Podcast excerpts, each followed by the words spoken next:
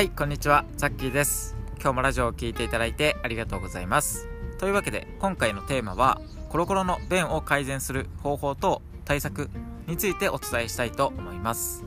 で実際に僕のもとにご相談をいただくお客様でも多いのがやっぱりコロコロの便がなかなか治らない、まあ、昔から治らないっていう方もいれば最近こうコロコロの便になってしまってそれが改善しないというお悩みなんですね。で僕もこう昔は便秘で結構、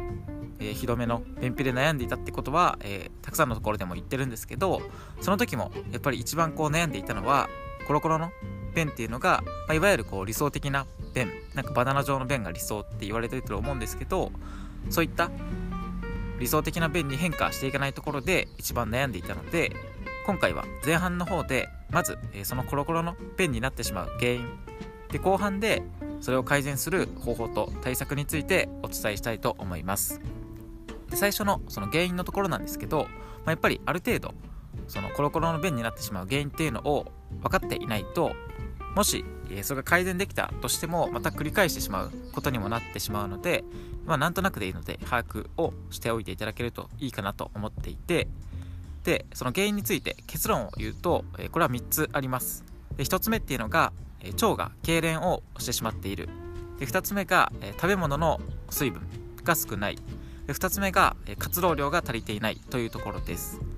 で1つ目の、え腸が痙攣しているというところでなんか腸がこう痙攣するっていう風に聞いてもあまりこうピンとこないかもしれないんですけど、まあ、言い換えると腸の動きがこうストップしてしまうということです。でもちろん腸の動きっていうのが止まってしまうと便がこううまく運ばれないのでそれで便から水分がどんどん抜けていって、まあ、コロコロの硬い便になってしまうわけですね。じゃあその痙攣の原因は何かというところなんですけど、まあ、これは、えー、まあ、様々あるんですが一番大きい要因は、え、ストレスです。これは実際に、え、研究があるんですが順天堂大学ですね。あの日本の大学での研究でストレスによって腸にさっき言ったようにその痙攣っていうのが生じて腸の動きが低下するということが分かっているんですね。その改善策っていうのは、え後半の方で詳しくお伝えするとして、まあ、なので、えストレスっていうのはやっぱり結構大きな、えー、まあ、便秘になったりとかの割合を占めているっていうのを、え改めて認識をしていただけるといいんじゃないかなと思います。で次、え2つ目っていうのが食べ物の水分が少ないというところで、まあ、コロコロの便になる時っていうのは便の水分が足りていない可能性が高いんですね。でその時に思い当たるのがなんか水分はこう十分にとってるけどなっていう風にもしかしたら思われるかもしれないんですが、えー、ここで忘れていけないのは固形物からの水分なんですね。でもちろんなんか水であったりとかお茶とかの液体の水分も大切なんですけど固形物からの水分が思ったより取れていないというケースが結構僕のお客様でも多いんですね。なので固形物の水分っていうと、まあ、例えばあのパンとかよりやっぱりご飯とかの方が水分は多いですしあと野菜とか果物は多いので、まあ、改めてそういったところを意識するのが大切かなと思います。最後3つ目の原因が活動量が足りていないというところでコロコロの便になる理由はさっきも言った通りで腸の動きが低下してしまっているからなんですね。でその原因の一つはストレスなんですがもう一つっていうのが活動量の不足なんですね。でここも、ま、具体的に言うと週に、まあ、できれば毎日とかできた方がいいんですけど、まあ、4日から5日ぐらいですね。それぐらいは例えば1日7000から8000歩歩くとか、まあ、10分から15分の軽い筋トレをしたりもしくは、ま、これも10分から15分ぐらいの有酸素運動ですね。なんか自転車を漕ぐとか、まあ、そういったところができれば活動量っていうのは十分にこう得られるんじゃないかなと思うんですけどあ、どうしても最近最近というかなんか今の今の日本というかなんかこうデスクワークがどうしても多いと思うので、まあ、それによってどんどんこう運動不足っていうのもなりやすいのかなと思うので改めてやっぱり運動っていうのは、えー、少なからず必要になってくるので意識をしていただくのが大切なんじゃないかなと思います。はいというわけで次後半で、えー、コロコロの便を改善する方法と対策についてなんですけどあ、さっきもなんかその改善策というかその意識していただきたいことはお伝えしていたんですが、まあ、ここでお伝えするポイントっていうのは3つあって1つ目っていうのが、え水分の確保とミネラルを取ること。で2つ目が活動量を増やす。で3つ目が、え適切なストレスケアをする。っていうところです。ここも、えそれぞれ詳しく話すと長くなってしまうので、え要点だけをまとめてお伝えしたいと思います。でまず1つ目っていうのが、水分の確保とミネラルを取るというところで、えまずはさっきも言った通りで便は約70から80%、まあ、ほとんどが水分の塊なんですね。なのでやっぱり何よりも水分は大切になってきます。でポイントその上でのポイントとしてはコーヒーとかお茶をもし飲んでいる場合はそれだけじゃなくて水ですね。あのただの真水というか、まあ、水道水とかでも全然いいんですけどあの、まあ、水道水だったらあの浄水器とかをつけた方がいいんですけどそういったただの水をしっかりと飲んでいるか。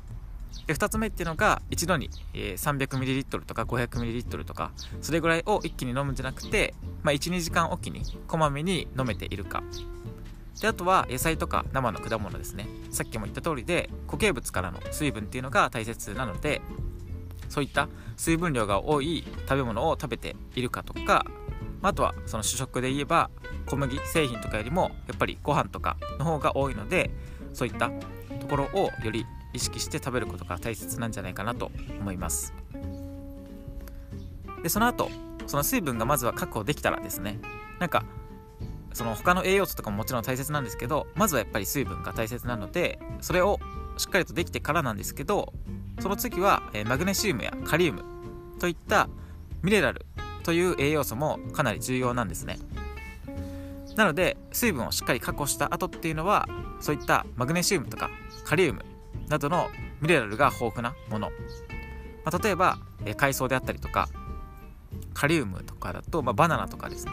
あとさつまいもとかそういった、えー、ミネラルですね。すごく言いにくいんですけどそういった栄養素も、まあ、水分をしっかりとった次に、えー、意識していただくのが大切です。で次、えー、2つ目のところで、えー、活動量を増やすというところなんですが、まあ、これはさっき言った通りでやっぱり1週間に、まあ、4回から5回ぐらいは体を意識的にやっぱり動かす必要が出てきます。でそういう習慣を作ることが、えー、大切なのでまあ、一日中動き回る仕事をしているとかであれば別なんですがほとんどこう座っているっていう場合はさっきも言った通りでまた繰り返すんですけど、まあ、1日に7000歩から8000歩歩くとか10分から15分の軽い筋トレか有酸素運動ですね。それを、ま、継続していただく必要があるのかなと思います、まあ、とは言っても今こうもしかこれを聞いていただいている方でなんかこう運動不足だなっていうふうに思われてる方はやっぱりこうどうしても僕も運動ってあんまり好きじゃないんですけどその運動こうしようって思っていてもそれがこう続かないことってあると思うんですよね。なので、まあ、なかなかこう継続できないっていう場合は、えー、まずは1日の中で歯磨きって絶対すると思うんですよ。なのでその歯磨きをする時にそこに、まあ、スクワットをくっつけるイメージですね。その歯磨きをしている時だけスクワットを、まあ、30回するとかっていう風にすると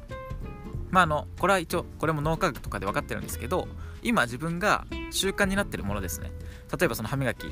そういった習慣になってるものに何か他のものを付け加えるとそれが一番こう習慣化しやすいポイントなんですよ。